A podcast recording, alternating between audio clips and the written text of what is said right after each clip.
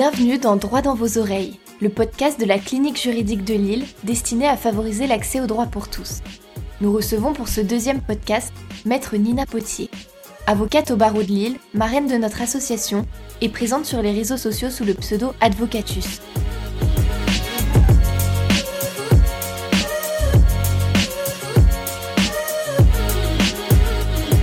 Retrouve donc euh, Maître euh, Potier pour cette fois-ci des conseils aux étudiants. C'est la rubrique euh, que nos étudiants à la clinique et même plus généralement attendent le plus maintenant que, nos podcasts se, déroulent. Alors on est revenu sur votre parcours universitaire et vous avez notamment évoqué les difficultés que, que vous aviez rencontrées. Alors l'université, je peux en témoigner, je pense que Sarah aussi, vous pouvez en témoigner, n'est pas un long fleuve tranquille malheureusement. Quels conseils concrets vous pouvez donner aux étudiants qui, euh, là, peut-être vont euh, commencer à candidater pour Parcoursup, qui vont arriver à l'université, ou même pour ceux qui, vont par exemple arriver en master, pour que leur formation se passe au mieux je vais revenir sur euh, un paradoxe qui me semble important à intégrer. Certains l'intègrent très naturellement. moi, j'ai mis du temps c'est qu'on présente un peu comme les études de droit comme euh, des études de connaissances. Ah, tu fais des études en droit, tu connais le code civil par cœur. Et même les professeurs, parfois, on a l'impression que voilà, il faut euh, que euh, à l'issue du semestre, on soit capable de sortir le 2BA petit 1 petit B petit B du cours. Et qu'il faut qu'on s'enquille 150 pages de cours et qu'on maîtrise toutes les notions, etc. Alors qu'en fait, selon moi, on réussit en droit quand on a une bonne méthode Hum, à la fois de travail et une bonne méthode aussi euh, vraiment sur le plan universitaire, c'est-à-dire de maîtriser comment on construit un plan, de savoir isoler une problématique, de savoir analyser un arrêt, de savoir organiser ses idées, que ce soit fluide, que ce soit cohérent, euh, que ce soit précis, que ce soit étayé. Et ça, on ne l'apprend pas forcément. Euh, on peut apprendre très tard, par exemple, que pour construire ses commentaires d'arrêt, ben, il faut aller sur Dalos, il faut aller sur LexisNexis, enfin Lexis 360. Il faut se saisir des ressources en ligne. Moi, j'ai des étudiants parfois qui, qui, je leur fais découvrir qu'avec euh, la bibliothèque, ils ont accès aux ressources en ligne. Et je l'ai découvert en licence. Deuxième semestre de L2. Oui, c'est ça. Moi aussi. Hein, en fait, c'est la même question de découverte, c'est que je savais que ça existait. Tous les étudiants m'en parlaient en disant mais va faire tes recherches sur Dalos, etc. Mais je me suis dit non, euh, un commentaire d'arrêt. Euh, donc voilà, Google c'est mieux, une doc du juriste, des choses comme ça, machin. Et puis en fait, bah, c'était au moment du distanciel où on avait un peu plus de temps. Je fais des recherches et là, je me suis dit, mais c'est génial, il y a. Il y a de ressources, euh, tonnes de ressources qui, enfin, pour moi, clairement, enfin, c'est pas exagéré, ça a complètement changé ma formation universitaire parce que depuis, bah, un devoir que je faisais en 10 heures avant, je vais le faire en 3 heures parce que les ressources. Euh, Bien sûr. Quand on sort euh, déjà des commentaires euh, d'arrêt, des arrêts qui ont été très commentés par la doctrine, par les avocats, et qu'on lit ça, bah, le commentaire d'arrêt, ensuite il suffit de synthétiser les informations, et puis, et puis en plus du coup, on, s'imprègne de la problématisation, euh, la problématisation pardon, juridique, on s'imprègne de comment on construit son raisonnement, on apprend à avoir un esprit de synthèse, tout ça c'est extrêmement important, et plus on avance, plus euh, les cours sont conséquents, plus ce qu'il faut apprendre, euh, ça représente un volume euh, quand même important. Et, et voilà, faut pas se méprendre quand on sort de terminale. C'est ce que j'ai un peu fait parce qu'en première année, c'est passé comme ça. J'ai eu mention très bien à la première année de fac, mais parce que la première année de fac, on apprend les cours, on les recrache. Hmm. À partir de la deuxième année, là, ça devient très sérieux. Là, il faut problématiser. Là, il faut faire des fils d'arrêt. Et là, il faut construire son raisonnement. Et ça, euh, c'est ce qui est, à mon sens, le plus important pour réussir euh, en droit. C'est vrai que c'est quelque chose que je vois beaucoup moi avec les, étudiants que j'ai. J'en ai en L3, j'en ai en M2, donc j'ai un petit peu euh, le panel de tout. Euh, et il y a beaucoup d'étudiants qui me disent mais oui mais il y a trop d'informations et je leur dis la première année c'est une, une année test. On veut savoir si vous savez apprendre. C'est tout bête. ça. Donc vous apprenez et vous commencez si vous voulez être excellent à montrer un petit peu de raisonnement juridique. En tout cas à montrer que vous essayez de comprendre ce que vous lisez et que vous appliquez pas non plus trop bête et méchant. Et pour beaucoup, ils n'ont pas ces réflexes-là d'aller chercher dans les ressources numériques qu'ils ont. Ils n'ont pas ce réflexe de... Euh, par exemple, je, donnais TD hier et j'ai euh, une étudiante qui, qui me dit qu'elle ne comprend pas ce que veut dire le mot prescription. Et je demande si les autres savent, et je me rends compte qu'en fait, trois quarts de la classe ne sait, ne sait pas ce que veut dire prescription, alors que l'arrêt qu'on est en train de commenter parle de prescription, matière de reconnaissance de paternité. Et euh, donc je leur explique. Et au début, je leur explique version juridique, puis je sens qu'ils sont largués. Et je leur dis, c'est un délai pour agir. Et il me dit, ah bon, on est limité dans le temps? Je dis, oui, parce que sinon, en termes de sécurité juridique, c'est un peu limite. Et je leur dis, quand le délai, il est atteint, on dit que la prescription, elle est acquise. Et euh, on me dit, mais euh, il y a des stops possibles? Je leur dis, oui, mais ça, vous les verrez en, pr- en procédure. Il y a des interruptions, Mm. des suspensions qui n'ont pas les mêmes effets. Mais ils n'ont pas eu, eux. Et je leur dis, vous préparez le TD à la maison, il faut impérativement. Moi, j'avais ce réflexe-là. J'avais acheté le dictionnaire, le cornu, je crois. Ah, mais c'est la base. Euh, c'est ça. Encore aujourd'hui. C'est ça. Et, c'est- euh, et donc, et j'allais regarder automatiquement dedans euh, des définitions et je leur dis, c'est pas être bête, c'est pas un problème de dire je ne sais pas. Moi, je me rappellerai toujours, et c'est le moment où je vais euh, publiquement m'humilier, c'est que je me rappellerai toujours en deuxième année de droit, à un moment donné, deuxième semestre, je dis à mon chargé de TD, mais j'ai pas compris qui est le législateur? Et alors là, fou rire dans la salle, et il m'explique, en fait, il me dit, le législateur, c'est le Parlement. Et je lui dis, ah, mais moi, le législateur, je me disais, il y a un mec qui a un pouvoir dingue et il peut tout choisir. Et je me suis dit, on n'est pas en démocratie en fait. Et si, et c'est tout bête. Mais voilà, il y a beaucoup d'étudiants L1, L2. Mm. Si on leur dit pas que le législateur c'est le Parlement, que le Parlement c'est l'Assemblée nationale, le Sénat, on les renvoie à leur cours de, Bien sûr. de, de- de- du secondaire, et ben ils font pas ce lien-là. Et ils se disent, bah j'avance et si ça passe, ça passe. Alors qu'ils pourraient dès le début mieux, euh, comment dire, mieux travailler, mieux formater aussi leur raisonnement et ça, fera d'eux des, étudiants redoutables par la suite. hein. Mais, ce que tu as dit, c'est extrêmement important. Moi, je sais que c'est justement en licence 2 où, pareil, euh, je m'étais fait un peu humilier en TD, où je n'avais jamais autant travaillé un TD. J'avais fait toutes mes fiches d'arrêt, etc. J'arrive, je me pose, et donc euh, bah, la, chargée de TD euh, euh, demande, enfin, m'interroge, et puis bah, moi, super fier de moi, je fais tout mon truc que j'avais fait avec justement tout Internet, etc. Et puis là, elle me pose une question très simple. Elle me fait, bah, du coup, maintenant, euh, expliquez à vos camarades ce que vous avez compris de la décision. Et ça, je le fais beaucoup avec les étudiants. Et là, gros blanc. Et, mais je, et elle a continué. Après, elle a fait son cours, etc. Et je me suis senti humilié parce que j'étais super fier de moi, j'avais super bien travaillé, etc. En fait, je me suis rendu compte que je n'avais rien compris. Et depuis, j'ai changé toute ma méthode de travail. Je me suis acheté un tableau et je fais mes cours dans mon, dans mon appartement. C'est-à-dire que mes voisins doivent me prendre pour un fou. C'est-à-dire que je fais des cours de droit. Il n'y a rien. Mais mais pour Mais je vais très loin dans mon truc. Je dis bah bonjour à tous, bienvenue chez cher étudiant. Ah, Et je fais mon truc à fond. J'explique. ah ouais non mais je vais très loin vraiment. Et, et j'explique mon truc à fond. Mais je fais ça où par contre ça me prend deux heures, deux heures et demie et à la fin je suis je suis KO. Par contre je pose mon truc et mon cours il est appris et euh, je connais euh, pas par cœur. Mais par contre quand on me donne une feuille, on me demande d'expliquer et maintenant quand je vais en TD et qu'on me dit qu'est-ce que tu as compris de l'arrêt, ma feuille elle est posée, j'ai des petits mots clés etc. Mais par contre je suis capable d'expliquer. Et mes cours, euh, maintenant, je le vois quand j'arrive aux examens, c'est plus du tout la même chose parce que j'ai compris. Oui. Et ça, s'intégrer voilà, autrement. c'est ça. Et, c'est, euh, et ça, c'est important. Mais on nous le dit pas, là, encore une fois. Mais non. On nous le dit pas. On nous dit, oui, euh, t'as pas compris la décision. Mais on ne dit pas, t'as pas compris la décision parce que t'as fait ci et fait ça. Non, Ça, on nous dit, t'as ça. pas compris la décision, euh, est-ce que quelqu'un d'autre l'a compris? On ne vient pas dire euh, bah, comment comment t'as préparé ton TD, explique-moi. euh, et voilà, qu'est-ce qu'on pourrait améliorer. Ça me rassure parce que moi, c'est toutes les questions que je pose à mes étudiants.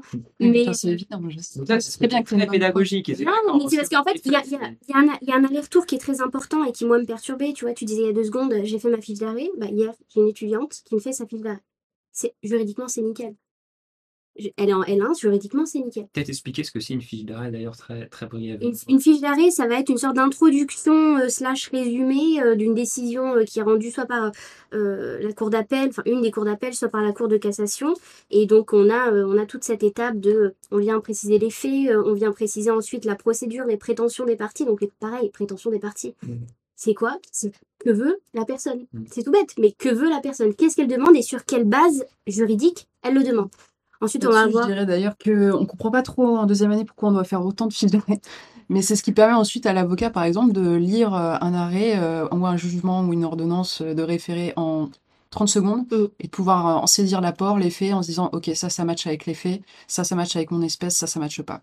Et, euh, et sans ce travail de lecture, de lecture, parce que franchement, un arrêt, la première fois qu'on lit un arrêt en L1, C'est horrible. un- ça, ça crée des nœuds dans la tête, c'est incroyable. Ouais. Alors que maintenant, pff, je, je vois directement C'est le, C'est Voilà, automatisé? T'as, t'as ces le principe, il apparaît directement. encore, on ne m'explique pas comment lire un arrêt. Moi, on, ne m'a jamais, et encore aujourd'hui, on ne m'a jamais expliqué comment lire un arrêt. C'est Je l'ai fait ce qu'on appelle en autodidacte ou avec des étudiants, bah, comme toi par exemple, Sarah, qui vient expliquer, qui prend le temps, etc., et qui vient rendre la chose très pédagogique, mais on ne me l'a jamais C'est expliqué. quand même incroyable. Il faut ajuster, il faut ajuster le- l'enseignement. Et, et en plus, du coup, on est dans un cercle vertueux parce qu'on arrive en L3. Jamais un étudiant va arriver en disant mais madame comment on lit un arrêt ou monsieur Bah comment oui. on lit un arrêt de la cour de cassation? Parce que du coup on sait qu'on a euh, 40 élèves qui vont rigoler et qui vont se moquer de nous alors que eux-mêmes sont dans la même situation. Mais personne va va oser le dire. Et du coup c'est un et, et je pense même que ça va plus loin c'est que du coup on se retrouve va arriver des fois au concours on se prend des énormes tôles et on comprend pas et je pense que ça explique parce que bah, au concours, justement, on attend de la réflexion et on n'attend plus de que tel article 222 dispose que nanana nanana. Non, on on te demande d'expliquer l'article, là, c'est plus la même chose. C'est ça. développer son sens critique aussi. Mm. Parce que enfin, moi, les oraux à l'île 2, vraiment, j'en ai souvenir de. euh, on vous donne euh, un sujet, alors euh, parfois c'est même juste un nom de partie du cours, il faut ressortir la partie du cours. Et, euh, et si on a envie de divaguer un peu sur euh, bah, réfléchir, avoir un sens critique sur la disposition, sur ce que le législateur a fait, euh, sur le sens du texte, est-ce que le texte euh, voilà, a des, a des mots imprécis, des mots précis, tout ce travail-là, on, on le fait pas forcément en plus. Mm. On nous dit, euh, voilà, apprenez que ces dispositions disent ça. Ok. Ça. Enfin, pas tous les profs, attention. Mais c'est vrai que la fiche d'arrêt, du coup, pour, pour revenir sur ça, c'est, c'est, c'est le B à bas euh, de l'étudiant en droit et de, du praticien aussi derrière. Et, euh, et je pense qu'on on essaiera, ça peut être intéressant pour les étudiants qui nous écoutent de faire un podcast de méthodo. Mm. Euh, mais effectivement, on est sur voilà, fait, prétention des parties, procédure, quel problème de droit se posent les juges et enfin la solution. Et donc hier, cette étudiante me dit, elle, me- elle me, fait son, son, sa présentation de la fiche d'arrêt qui, qui est excellente. Et je lui dis, OK, maintenant avec tes mots, explique aux autres. Et là, il y a un blanc. Ouais. Et je sens que ça connecte pas. Et, euh, et elle, elle panique et je lui dis, non, mais ne stresse pas. Juste, qu'est-ce que tu as compris d'arrêt Et au final, elle, ne- elle, elle, elle s'est rendue compte qu'elle n'arrivait pas forcément à formuler simplement. Et je lui dis, OK, donc on a un homme qui veut reconnaître un enfant. Sauf qu'il veut d'abord faire un test de paternité. Parce que j'enseigne le droit de la famille. Et je lui dis, sauf que les juges lui disent, bah oui, mais tu peux pas demander un test tant que t'as pas reconnu l'enfant. C'est-à-dire que soit tu reconnais l'enfant et après tu viens contester la paternité, Bien sûr. Mm. soit tu fais le test par les moyens que tu veux, mais à partir du moment où ça doit être euh, ordonné, ces mesures d'instruction par le juge, tu peux pas avoir le beurre et l'argent du beurre. Et elle me dit, ah, c'est ça qu'il dit l'arrêt Et je me dis, mais elle avait pas compris, pourtant elle m'a fait un truc excellent. Donc c'est vraiment important de faire cet aller-retour. Et, euh, et je sais que ça leur plaît beaucoup en TD, on me dit tout le temps, oui, mais c'est bien, c'est accessible, parce qu'on parle comme on, comme on peut parler avec des copains ou autres. Oui. Ça devrait être tout le temps Et comme ça. derrière, on Et oui. refait par contre, ensuite, on remet les casquettes de juriste. Maintenant, tu m'expliques avec les vrais termes. Mhm. Et là, par contre, il faut être impérativement Mais et rigoureux. Ouais, et je suis sûr que étudiante, c'est- tu l'as transformée, enfin transformée entre guillemets, c'est-à-dire que je suis sûr que la semaine prochaine, tu l'interroges. Bon, je lui rendrai sa note de galop d'essai. Elle va peut-être passer du 9 euh, Ouais, au 15. c'est ça, euh, exactement. Tout simplement en lui, en, en lui ayant expliqué avec des mots. Et moi, je sais que c'est ma chargée de TD en procédure pénale. euh, cette année, elle le fait très bien. C'est très complexe, la procédure pénale. Et elle est vachement dans cette démocratisation, etc. Et c'est génial parce qu'en fait, on comprend tout au TD. Et exactement, il y a le côté très pédagogique où, OK, euh, il y a le beurre, l'argent du beurre, etc. Mais par contre, il y a les termes juridiques maintenant. Mm. Et ça, c'est très important. Et enfin, honnêtement, ça, c'est, ça, ça transforme une. Mm. C'est Youssef Badr qui parlait de ça, qui parlait de profs qui changent une vie parce qu'ils vont avoir une façon de voir les choses qui vont. cette prétention quand même. vont- Oui, mais ben, je pense que tu peux l'avoir parce que justement, c'est des professeurs et des, des, des, des professionnels comme vous qui permettent justement de, de comprendre en, en quelques secondes et de tout transformer. Quoi. Mais souvent, c'est parce qu'il y a un enseignant, du coup, j'intègre les chargés de TD, les professeurs MCF, etc.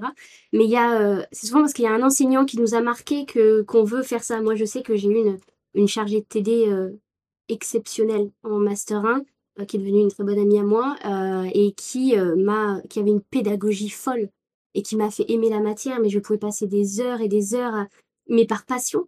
Et, sûr. et, et par volonté, il y avait un peu cette, cette notion aussi de caution émo- émotionnelle dans la matière. Et, euh, et, et de comprendre, voilà, quand j'avais une mauvaise note, d'aller chercher pourquoi j'avais une mauvaise note. Et pas juste d'avoir cette position d'étudiant qui subit en disant Oh, j'ai une mauvaise note. Eu je rende une copie. Ouais, c'est ça. C'est ça. Et donc de vouloir faire mieux, peut-être pour euh, euh, rendre un peu ce qu'elle nous donnait. Mais c'était très important pour moi et ça permet de comprendre mieux euh, son échec. Et d'ailleurs, je fais ma transition en parlant d'échec. euh, on vient là d'avoir les résultats hein, du, premier semestre pour beaucoup d'étudiants, euh, des résultats qui parfois sont un petit peu décevants pour certains, où ils considèrent que c'est un échec, ils ne savent pas comment s'en remettre. Comment toi, tu conseilles de te remettre d'un échec? Comment on, comment on le supporte? Alors, sur la question, euh, je connais très très bien la notion d'échec et la question. Faire un high five comme ça. Euh, Non, juste pour euh, retracer très rapidement, comme ça vous, vous comprendrez qu'on peut, on peut réussir après beaucoup, beaucoup d'échecs. Suivant la terminale, j'ai essayé de passer Sciences Po, j'ai fait une prépa, j'ai bossé comme une dingue. Arrivé au jour J, j'ai fait la page blanche, je suis restée trois heures devant ma copie, je n'ai rien écrit. Premier échec parce que j'avais vraiment énormément travaillé en parallèle du bac. Euh, je suis entrée en droit ensuite en première année euh, de fac à Lille 2. Euh, comme je vous l'ai dit, j'ai eu mention très bien. J'ai pu rentrer à Assas au collège de droit. J'arrive à Assas au collège de droit. Et là, j'ai une année très très compliquée sur le plan perso. Très très très compliquée. Je suis hospitalisée, machin, tout ça. Il faut que je revienne. Je reviens à Lille 2 et je redouble ma licence 2. Euh, ce qui est pour moi l'échec ultime. J'ai toujours été un peu première de classe. C'est inenvisageable. Inenvisageable. En fait, ça s'est très très bien passé. hein. C'était même super parce que voilà, j'avais des matières complémentaires avec Assas, etc. Bref. Euh, en licence 3, je me dis, je vais repasser Sciences Po pour entrer en quatrième année à Sciences Po, en master 1, en action publique, pour être magistrate administrative, parce que je me disais, c'est plus costaud au niveau culture juri- juridique, euh, etc. Euh, je passe le concours, tous les ans, il y avait 25 prix, je finis 16e. Cette année-là, ils en ont pris 12. Donc, voilà. Voilà. Et ensuite, dernier échec, je passe pour la première fois le CRFPA, je le bosse comme une malade mentale avec ma meilleure amie. Ma meilleure amie là, je ne l'ai pas. Donc ça, c'est le parcours de tous mes échecs euh, universitaires. C'est aussi pour ça que je pense que j'ai besoin de transmettre euh, sur cette période qui n'a pas été facile pour, pour moi. Euh, comment je fais à chaque fois? Je prends le temps d'encaisser parce que ça fait mal. C'est un, éche- un échec, ça fait mal. Donc euh, il faut l'intégrer, il faut que les émotions sortent. Il faut changer les idées et euh, notamment aussi profiter un peu de la vie, surtout quand on a bossé comme une tarée, euh, ce qui arrive souvent à partir des concours ENM, barreau, etc., où là on sacrifie vraiment sa vie. On peut la sacrifier aussi en licence. hein. Je pense que moi je me mettais trop la pression et j'ai très peu euh, vécu aussi pendant les examens, pendant, pendant les années de licence et de master. Euh, donc voilà. Et ensuite, il faut comprendre pour avancer. Et il faut vraiment comprendre un échec en le déconnectant de sa valeur personnelle. C'est-à-dire ne pas se dire je suis qu'une grosse merde, ce qui va être le réflexe général hein, souvent. Euh, je suis nul, j'ai aucune compétence, je suis un juriste de merde, je serai jamais capable d'être avocat, je serai jamais capable d'être juge, de toute façon j'ai pas le niveau. Non, il faut déconnecter de ça et se dire ok, à ce moment T-là, j'ai pas eu le niveau. Mais pourquoi? Parce que j'ai pas compris les attentes, parce que j'ai pas une bonne méthode de travail, parce que cette année-là, euh, comme on obligue l'année dernière, euh, ils ont vraiment fait une boucherie totale et que je suis tombée sur une mauvaise année aussi. Tous ces facteurs-là, j'étais hyper stressée, euh, j'avais pas travaillé aussi sur le plan personnel, euh, ma gestion du stress. Euh, voilà, il peut avoir tout un tas de facteurs qui, à ce moment-là, justifient un échec. Donc ça, il faut le déconnecter et savoir exactement pourquoi on a échoué. Et ça, c'est le premier des travails, c'est très très important. Moi, j'ai compris. Ensuite, pourquoi j'avais échoué tous ces fois-là? Parce que euh, je me basais beaucoup sur la connaissance. La première fois que j'ai passé le barreau, j'ai passé du temps à apprendre, c'est ce que je te disais Sarah, tout le programme. Je me suis dit, je vais gérer tout le programme et ensuite je m'entraîne cet été. Grave, grave, grave erreur. Il faut d'abord euh, vraiment intégrer la méthodologie, euh, la note de synthèse, c'est des choses qui demandent beaucoup d'entraînement.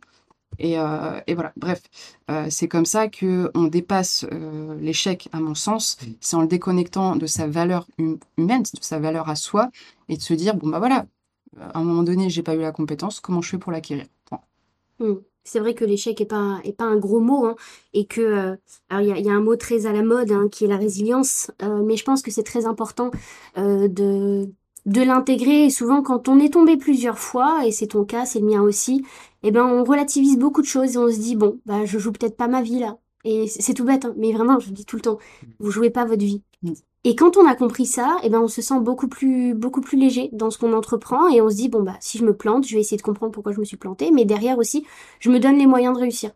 Et c'est vrai que Et c'est puis, vrai que ça ouais, change la puis donne. comprendre qu'on se plante à un moment T, sur un examen T, sur, une, sur un sujet extrêmement précis qui ne représente en rien nos compétences. Avec un être- correcteur aussi, qui est Exactement. particulier et subjectif. Euh, J'étais notamment euh, au CRFP l'année l'année dernière. Euh, je crois qu'ils avaient eu une épreuve de droit des obligations mélangée à du droit bancaire. Euh, Oui, c'est- sauf que c'est- En gros, euh, quand on fait du droit des obligations, on fait pas du, enfin, c'est une option le droit bancaire, etc. Et ça a été une boucherie parce que bah, du coup, Mm. 90% des étudiants ne savaient pas répondre Parce parce que que cette année-là, ils avaient décidé d'en voilà. prendre moins que l'année d'avant. exactement, exactement. Et donc ça, faut, faut vraiment le comprendre. La fac, quand on va nous mettre un commentaire d'arrêt à l'examen et qu'on se tape 6, ça ne veut pas dire qu'on est nul, parce que le commentaire d'arrêt, on peut ne pas l'avoir compris l'arrêt, etc., alors qu'on a compris tout le cours. Enfin, Mm. ça, je pense qu'il faut vraiment aussi relativiser. Comme vous avez dit, vraiment retirer l'échec et aussi le, le venir le replacer dans un, Dans un contexte. dans un contexte. Voilà, exactement. C'est ça. Et du coup, pour, pour, pour finir, moi je dirais que ce qui est intéressant, c'est que s'il y a échec, ça veut dire qu'il y a marge de progression. Et ça, c'est super important. Toujours.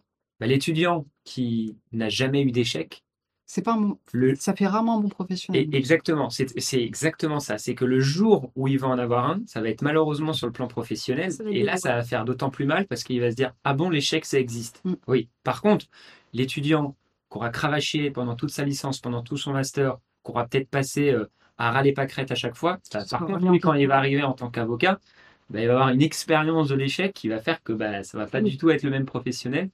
Et ça, c'est euh, C'est extrêmement important. C'est ça. Alors, on va évoquer maintenant euh, un gros mot pour les étudiants, c'est les stages, parce que les professeurs, notamment pour les masters, euh, mettent vraiment en valeur ce point-là, qu'il faut avoir des stages, qu'ils mettent ça vraiment en valeur. Sauf que beaucoup d'étudiants font face à des grandes difficultés, c'est tout simplement l'absence de réponse.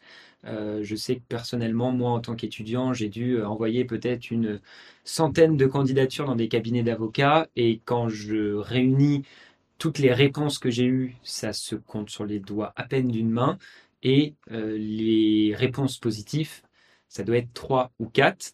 Du coup, il y a un peu un cercle infernal où on demande d'avoir énormément de stages, mais en même temps, il y a cette difficulté de ne pas réussir à en trouver. Du coup, quel conseil vous donneriez aux étudiants pour, euh, faciliter un peu cette recherche et surtout euh, de- d'enfin pouvoir faire des stages? J'ai fait une vidéo là-dessus, donc euh, déjà j'ai quand même bien évoqué le sujet et du coup je vais nécessairement revenir un peu sur ce que j'ai expliqué dans cette vidéo. Apprendre, à- mon propos va être apprendre avec des pincettes parce que j'ai peut-être eu euh, déjà j'ai eu en premier lieu la chance de pouvoir faire des stages l'été euh, non rémunérés parce que j'avais pas forcément besoin de gagner de l'argent à ce moment-là, j'avais des parents qui pouvaient m'aider, donc euh, voilà, c'est peut-être biaisé, mais euh, moi, la méthode que j'ai utilisée vraiment, c'est d'utiliser des pistons indirects. C'est-à-dire que je connaissais pas d'avocat, je connaissais pas euh, nécessairement de professionnel en droit, puisque mes parents euh, étaient intermittents du spectacle, donc rien à voir. Euh, mais j'avais la chance quand même de d'aller chercher des, contacts euh, indirects. Je m'explique par là. Vraiment contacter des, cabinets comme ça avec aucun lien, aucun contact, c'est nécessairement euh, difficile d'obtenir un stage derrière. Bah, en gros, lancer du mailing comme ça, pas forcément précis ou par le biais de effectivement du network ou autre, mais de d'envoyer partout, bah ça fait ça donne jamais rien de bon. Moi, je sais qu'en en licence 3, on m'avait dit de faire ça et j'ai fait euh, Je l'ai fait, bah, c'est sûr. 380 candidatures. Ouais. En Ouais. timbre, ça m'a coûté une bourse. J'étais au bout de ma vie et euh, j'ai eu deux réponses Voilà, c'est ça. dont une positive. J'avais le seum, je Ouais. pensais à tous les timbres que j'avais fait. Alors que l'année d'après, quand tu fais euh, par le biais de soit du network que tu as commencé à te faire, mais ça c'est un autre sujet, euh, soit par un tel, il connaît un tel, ah tu veux pas, lui, machin, tout ça, et ben j'ai envoyé deux candidatures et les deux étaient positives. C'est ça, Ça exactement. Tout. C'est que euh, moi, j'ai été chercher donc euh, mon tout premier stage. euh, c'était euh, l'ami de mon père qui euh, travaille dans l'administration, en fait, tout simplement. Donc, j'ai pris, en licence, j'ai pris, j'ai pris ce qui, ce qui venait. C'est qu'au début, j'étais pas regardante. Et à chaque fois, ensuite, de stage en stage, j'ai construit un réseau un peu professionnel. Je me suis retrouvée au département grâce à elle. Au département, en fait, euh, à la direction du service, il y avait un magistrat administratif. Celui-là euh, m'a fait une lettre de recommandation pour entrer à la cour administrative d'appel de Douai. Euh, ensuite, le pote d'un pote avait sa cousine qui était avocate. Je lui ai dit en soirée, bah écoute, euh, tu, tu pourrais pas lui donner mon CV et, et elle m'a pris en, stage d'observation pour un mois, ce qui permettait après d'avoir sur mon CV une expérience euh, dans un cabinet d'avocat, ce qui m'a permis ensuite d'en avoir une seconde. Et, euh, et voilà. Ouais, Et je pense que il faut vraiment oser. faut aller. Moi, j'allais voir les profs. hein, J'allais voir les profs à la fin du cours en amphi. J'allais voir les chargés de TD. je, je demandais au- bah, à mes potes s'ils n'avaient pas dans leur entourage quelqu'un qui travaillait euh, dans le droit. Enfin, vraiment, euh, voilà, c'est ce que dit euh, Sarah, c'est créer son réseau professionnel. Et c'est beaucoup plus facile ensuite d'obtenir Mm. une réponse positive parce que c'est vrai que les cabinets, souvent, Euh, je ne sais pas pourquoi, mais peut-être aussi pour une question de confiance, parce que c'est quand même un métier où, euh, avec le rapport euh, à la clientèle, on a besoin vraiment d'être en confiance avec la personne qu'on recrute. Euh, ils vont plutôt aller sur des gens qui sont recommandés ou euh, est-ce que tu peux pas prendre ma fille en stage? Les stages de troisième, on a eu des stagiaires de troisième l'année dernière au cabinet. Euh, voilà, c'était vraiment des recommandations.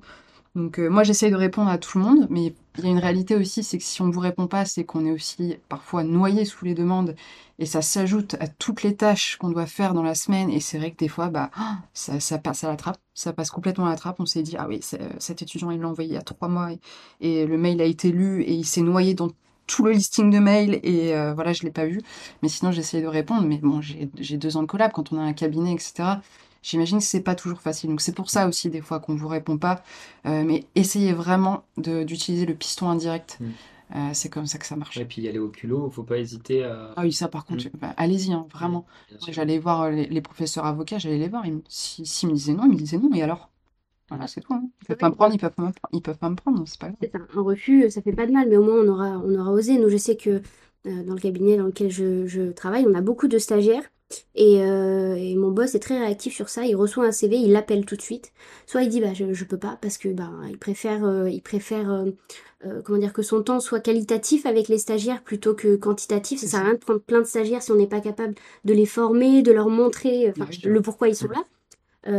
Et par contre, on essaye d'en prendre quasiment sur toute l'année. Au quotidien, on a souvent un ou une stagiaire, alors que ce soit effectivement des recos, euh, c'est-à-dire c'est euh, la fille d'un copain qui veut découvrir le métier, stage de troisième ou de seconde, ou alors des étudiants en L1, des étudiants en L2. On a actuellement une alternante, euh, ma collègue, elle, elle a commencé en stage. Elle a fait un stage pour découvrir et finalement elle a adoré et elle a adoré le cabinet et voilà, elle est partie ensuite sur un, sur un contrat d'alternance. Donc faut pas avoir peur de, de créer, je pense, ses propres opportunités et de se saisir de ça et de pas avoir peur d'oser. Et ça, ça marche aussi quand on développe sa vie extrascolaire euh, à côté des cours, ce qui est pas forcément facile et pas forcément recommandé. Parce Mm. qu'en droit, comme je le rappelais euh, en off, on travaille souvent du lundi au samedi. On peut finir les TD le samedi à 13h quand même. Donc euh, à côté de ça, il faut fa- Mm. qu'on fasse tous nos TD, faut qu'on révise régulièrement, euh, faut qu'on ait une vie sociale aussi, c'est pas mal, Ouais. une vie de famille. Donc euh, ça laisse quand même très peu de temps pour à côté faire de l'associatif. Après, bah du coup, c'est comme ça, hein, on prend sur les nuits, on voilà, comme vous faites tous. Euh, mais c'est comme ça qu'on crée du réseau, qu'on crée là, vous, vous me connaissez. Évidemment que si vous demandez un stage, si vous étiez publiciste, évidemment que j'accéderais à la demande si je pouvais, parce que là, j'ai pas encore mon cabinet. Mais, euh, mais voilà, ça, c'est c'est très, c'est très important de développer aussi sa vie extrascolaire. Hmm. Et ça, c'est très important. Ouais, moi, je sais que bah, du coup, j'ai rejoint la clinique juridique cette année. Et, et ce que j'ai pu, bah, en tant que directeur du pôle pénal, j'ai pu développer des activités et les rencontres que j'ai Mm. pu faire, c'était tellement enrichissant. Euh, je pense notamment, par exemple, bah, à Youssef Badr qu'on a pu interviewer, Louis Saillant. Enfin, c'est des rencontres. C'est et c'est vrai que c'est vraiment génial. Et il y a ce côté où ouais, faut trouver des stages, mais faut pas hésiter non plus à rentrer dans des associations comme la clinique où du coup nous on travaille avec beaucoup de ça. cliniciens. On a aujourd'hui près de 300 cliniciens. Mm. Ils sont tous épanouis parce que, bah, euh, par exemple, ils vont faire un rendez-vous usager, ils vont rencontrer un avocat. Et encore euh, hier, euh, un des, un des cliniciens me disait, mais on est resté parler une heure et demie avec l'avocat et on a appris plein de choses. Et bah oui, ce, clini, enfin, ce clinicien-là, si dans une semaine, il envoie un CV, une lettre de motivation à cet avocat en disant, est-ce que vous, ac- vous m'acceptez pour un stage, je pense qu'il sera beaucoup plus regardant Beaucoup plus enclin. que, euh, voilà, c'est ça exactement, qu'un étudiant qui connaît ni Adam ni Neve. donc, euh, donc voilà. Pour faire une transition aussi un petit peu sur, ces stages, il y a aujourd'hui euh, un autre obstacle qui est cette fois-ci beaucoup plus euh, imposant et surtout euh, qui est, ponctué de beaucoup plus de stress, d'appréhension, d'incertitude. C'est la sélection en Master 1. Pour expliquer simplement, aujourd'hui, on fait notre formation première année, deuxième année, troisième année. Avant, on avait un Master 1, il n'y avait pas de sélection, et la sélection se faisait entre le Master 1 et le Master 2. Aujourd'hui, ça a complètement changé, c'est L1, L2, L3, sélection pour entrer au Master 1. Euh, du coup, la sélection est beaucoup plus drastique parce qu'il y a beaucoup plus d'étudiants. Euh, je pense notamment euh, encore, c'était un professeur qui me disait ça tout à l'heure, pour un Master droit privé à Lille, c'est plus de 3000 candidatures pour 35 places.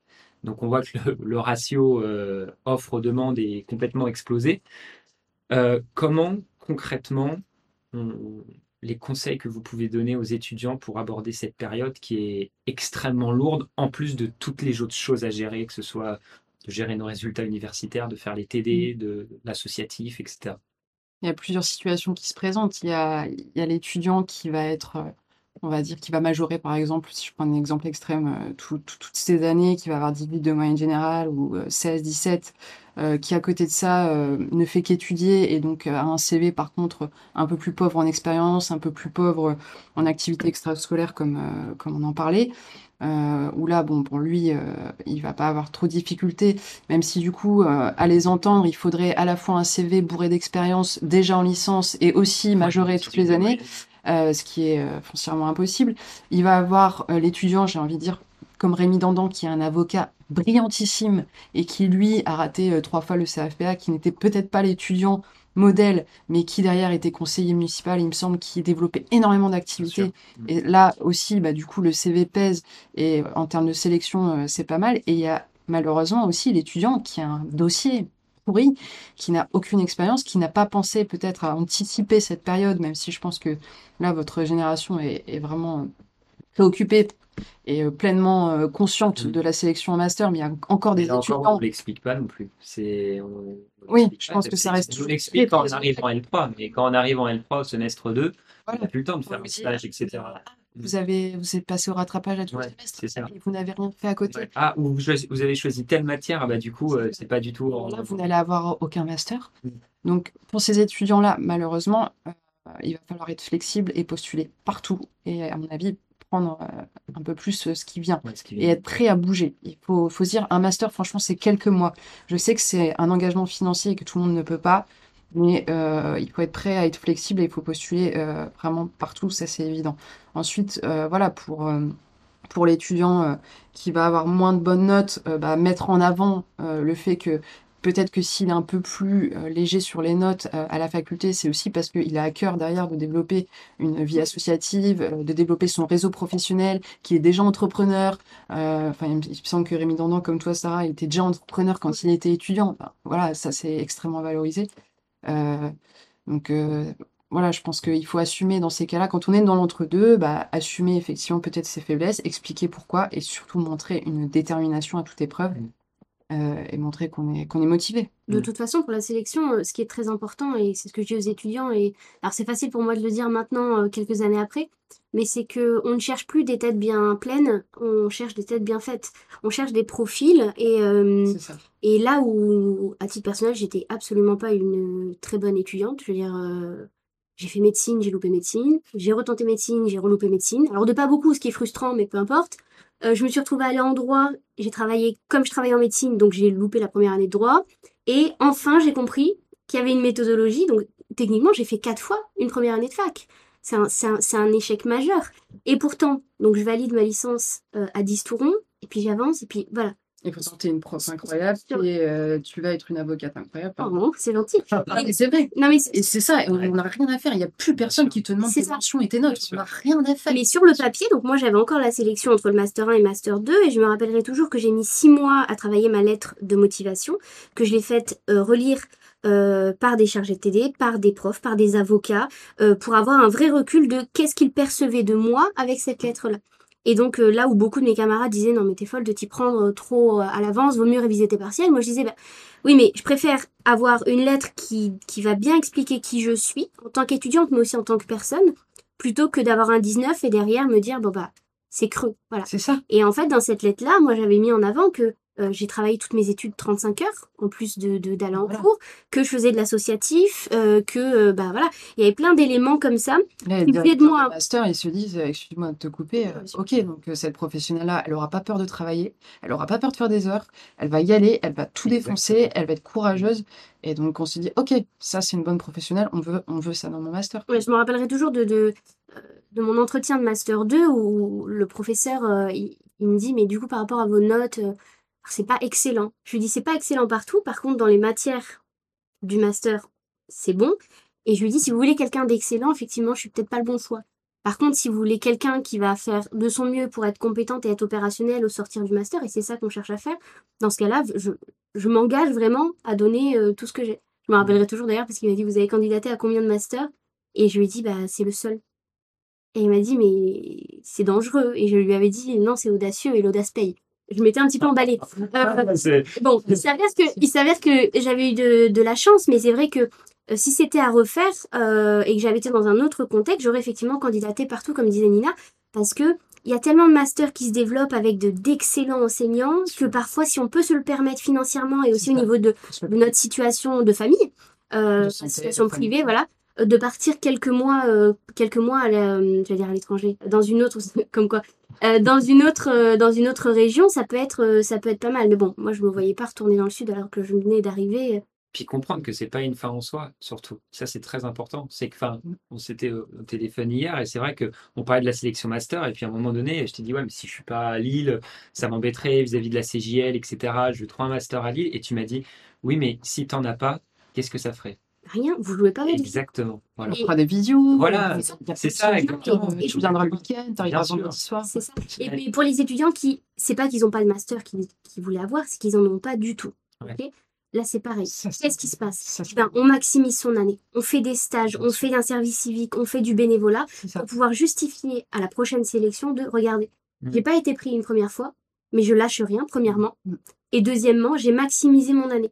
Et si c'est pas des, des activités dans l'année euh, au niveau du domaine juridique, parce que par exemple, ils sont contraints, ces étudiants-là, d'aller travailler euh, des jobs alimentaires, et ben au moins ça montre leur détermination. Ils n'ont pas lâché le truc. et l'expliquer dans les lettres de motivation. sûr. Ça, les professeurs Oui. le mettent en avant, mais mais il y a beaucoup osent pas, mais il faut le mettre en avant, même si c'est pas toujours facile de dire bah, que on a raté une année parce qu'il y a une hospitalisation. Ouais, mais il faut le dire parce que le prof qui va lire son dossier derrière l'ordinateur, c'est pas marqué avec un titre au-dessus. Cette personne a été hospitalisée. Non, faut le mettre. Et même si c'est pas facile, parce que bah, dans une lettre de motivation, il va falloir faire un paragraphe où on revient sur un moment qui est compliqué de notre vie.